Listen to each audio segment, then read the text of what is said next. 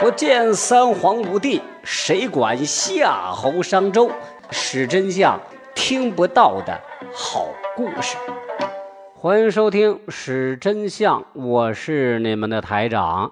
其实我告诉大家，我每次这个录音的时候都是大晚上啊，因为不吵别人，自己也方便。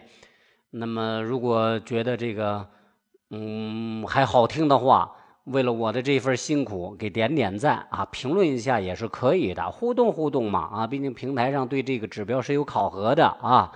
呃，谢谢你们，来开始今天的内容。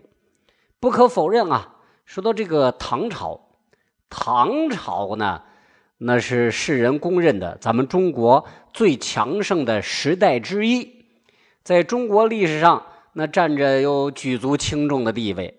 因为这个唐朝的繁荣和强大，向来都有着盛唐的美誉。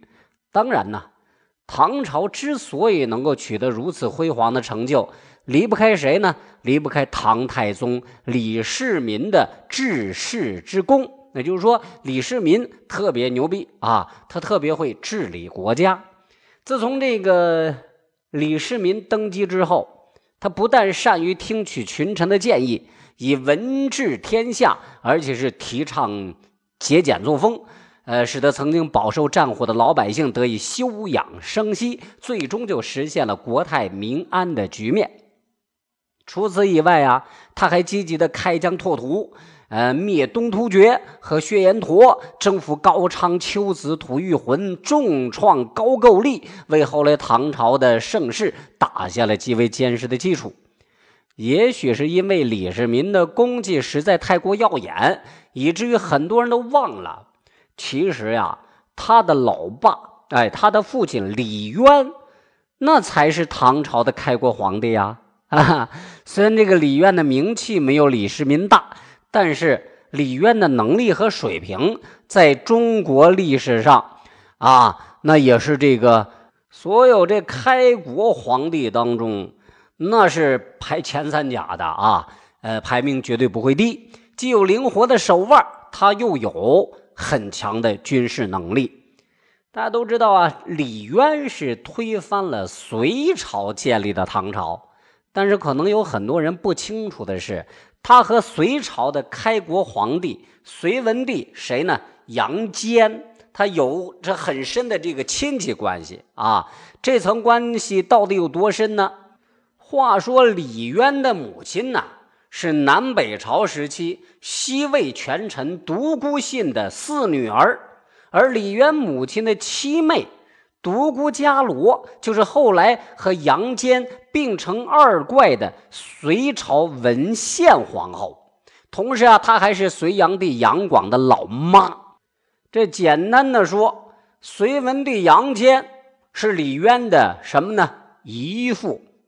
因为比这个隋炀帝杨广大了三岁，所以李渊呢就是杨广那表哥。结果谁也没想到，身为表哥的李渊最后打败了表弟杨广，推翻了姨父杨坚一手创建的隋朝，成了唐朝的开国皇帝。您这里正在收听的是文台台台台台台台台长的史真相。这事儿虽然听上去有点扯，但是在古代，嗯，却也算不上有多扯。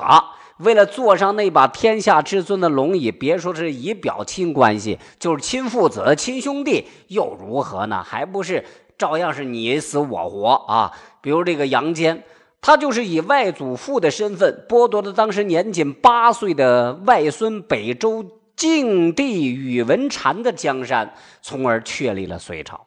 啊，说实话呀，隋文帝杨坚对李渊这个外甥，那还是非常看重的，任命他掌执御制牵牛宝刀，这个职位有点类似御前带刀侍卫，相当于是杨坚的贴身侍卫。一般来说呀，只有皇帝非常信任和有能力的人才能担任这个职位。尽管这个权力不是很大，但是升迁的机会却很多呀。由此可见，李渊在杨坚心中那位置也是非常重要的。既然杨坚如此信任李渊，那么，为什么后来李渊会反隋建唐呢？这就不得不提到他的妻子窦氏了。这个窦氏的父亲叫窦毅，他的母亲是北周文帝宇文泰的呃女儿襄阳长公主。嗯，当初呢，李渊通过比武招亲娶了窦氏为妻，后来窦氏生了个儿子叫李世民，没错，哎，他就是李世民的老妈。刚才已经说了，杨坚呢是篡夺了外孙北周静帝宇文阐的江山，建立的隋朝。也就相当于篡夺的是窦氏舅舅家的江山。那如此一来呢，窦氏自然把杨坚是恨到骨子里头了。但作为一介女流，苦于无力回天，只能发出“我恨自己不是男子，无法为舅舅家扫除祸患”的感慨。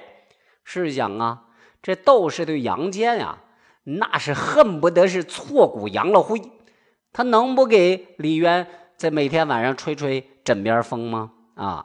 虽然窦氏的枕边风未必是李渊反隋的主要原因，但是时间一长啊，埋下的种子是总会生根发芽。尽管隋炀帝杨广继位之后啊，也给了李渊不小的兵权，不过李渊对他却从来没有真正的忠心过。随着全国各地反隋的农民起义越来越多，李渊的心思也开始活泛起来了啊。只是真让他就此造反，嗯，他还是下不了这个决心啊！就在这个李渊犹豫不决的时候，李世民出场了。身为窦氏的儿子，李世民自然受到老妈的影响，对隋朝那是没有一点好感。作为日后的一代雄主，李世民当然也看出来大隋朝已经时日无多了。如此大好机会，错过这个村可就没这个店了。不过，毕竟李渊是一家之主啊。这个时候的李世民没有办法替他做主，只能是看在眼里，急在心上。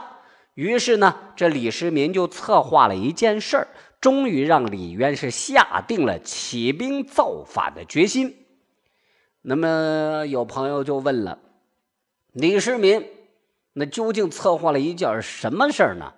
啊，其实啊，也不是什么大事儿，就是李世民找来了跟李渊交情非常好的裴寂，借机把这个李渊就灌醉了啊，然后趁李渊醉的不省人事的时候，往他怀里塞了俩美女。哎，可能就有人会问了，李世民那这不就是给老爸拉个皮条吗？怎么会让李渊造了反呢？当然了。如果是 C 的一般的女人，那这就是纯粹的拉皮条。但是这 C 的这俩美女身份可不一般呐！啊，她们一个姓张，弓长张；一个姓尹。这俩人呢，都是隋炀帝杨广的妃子呀。哎，别看这张一俩女是杨广的嫔妃。但是一直是备受冷落，少承恩泽，因此呢，负责管理行宫的裴寂没费多大劲儿，就把两个酒矿的这个女人给说服了。等到转天日上三竿，李渊睁开眼睛往身边一看，哎呦，我的天哪！立刻是傻了眼了。虽然杨广啊，呃，是李渊的表弟，但人家可是堂堂大隋朝的皇上啊。